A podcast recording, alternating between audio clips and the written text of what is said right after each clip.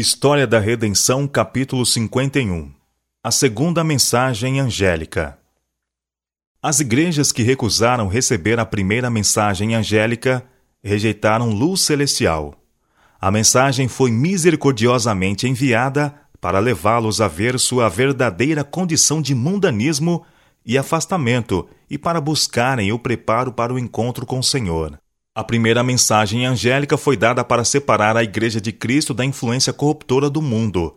Todavia, para a multidão, mesmo os professos cristãos, as amarras que os prendiam à terra eram mais poderosas do que os atrativos celestiais. Escolheram dar ouvidos à voz da sabedoria terrena e deram as costas à escrutinizadora mensagem da verdade. Deus concede luz para ser acalentada e obedecida, não para ser desprezada e rejeitada.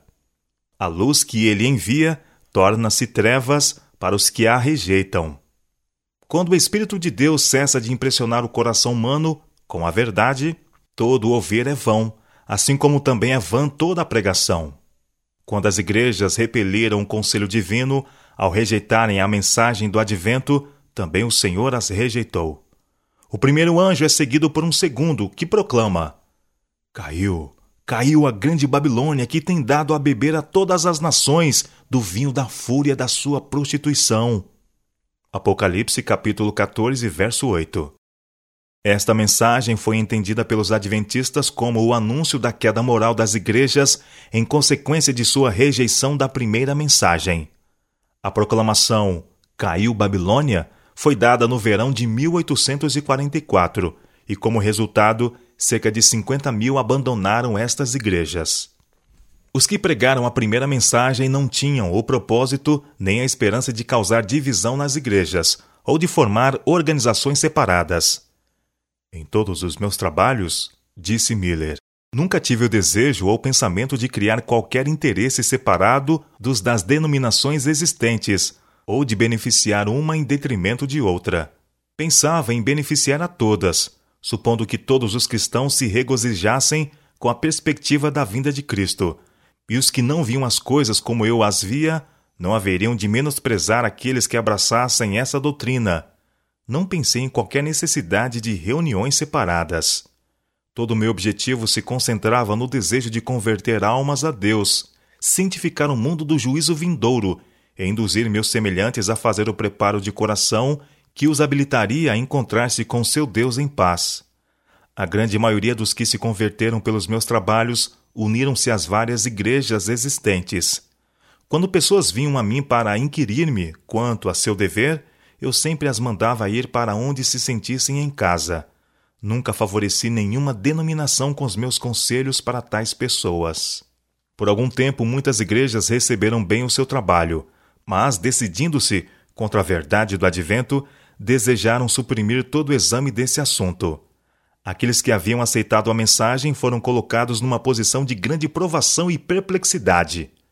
Amavam suas igrejas e relutavam separar-se delas, mas, sendo ridicularizados e oprimidos, e negado o privilégio de falarem de sua esperança ou de assistirem às pregações sobre a vinda do Senhor, muitos afinal se levantaram e lançaram de si o jugo que se lhes havia imposto. Os adventistas, vendo que as igrejas rejeitavam o testemunho da palavra de Deus, não mais podiam considerá-las como constituindo a Igreja de Cristo, pilar e coluna da verdade. E quando a mensagem caiu Babilônia começou a ser anunciada, eles se sentiram justificados da separação de sua antiga associação. Desde a rejeição da primeira mensagem, uma triste mudança teve lugar nas igrejas. Quando a verdade é desprezada, o erro é recebido e acariciado. O amor a Deus e a fé em Sua palavra esfriaram. As igrejas agravaram o Espírito do Senhor e este tem sido em grande medida retirado delas. Tempo de tardança. Quando o ano de 1843 passou inteiramente sem ter sido marcado pelo advento de Jesus, os que pela fé haviam aguardado seu aparecimento ficaram por algum tempo envoltos em dúvidas e perplexidade. Não obstante seu desapontamento, muitos continuaram a investigar as Escrituras, examinando de novo as provas de sua fé e estudando cuidadosamente as profecias para obterem mais luz. O testemunho da Bíblia em apoio de sua posição parecia claro e conclusivo. Sinais que não poderiam ser mal compreendidos apontavam para a vinda de Cristo como estando próxima. Os crentes não podiam explicar seu desapontamento, porém sentiam-se seguros de que Deus os havia guiado na experiência pela qual passaram. Sua fé foi grandemente fortalecida pela aplicação direta e poderosa das passagens que se referiam a um tempo de tardança. Já em 1842, o Espírito de Deus comoveu a Carlos Fitch a preparar um mapa profético, o que foi geralmente considerado pelos adventistas como cumprimento da ordem dada pelo profeta Abacuque. Escreve visão, grava sobre tábuas. Ninguém, todavia, naquela época notou um tempo de tardança que é apresentado na mesma profecia. Depois do desapontamento, o significado pleno dessa passagem tornou-se evidente.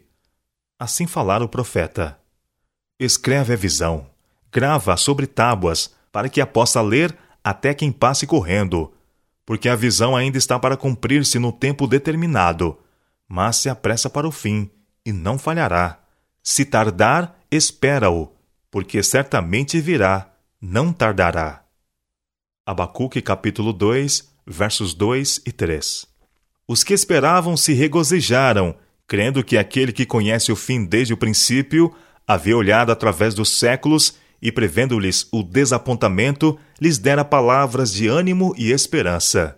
Não fossem essas porções da Escritura mostrando que eles estavam no caminho certo, sua fé teria falhado naquela hora de prova.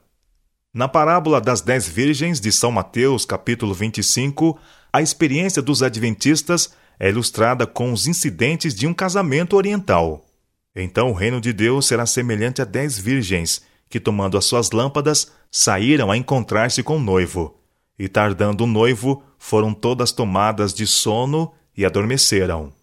O movimento que se espalhou sobre a proclamação da primeira mensagem correspondeu à saída das virgens, enquanto a passagem do tempo de expectação e desapontamento e a demora são representados pela tardança do noivo.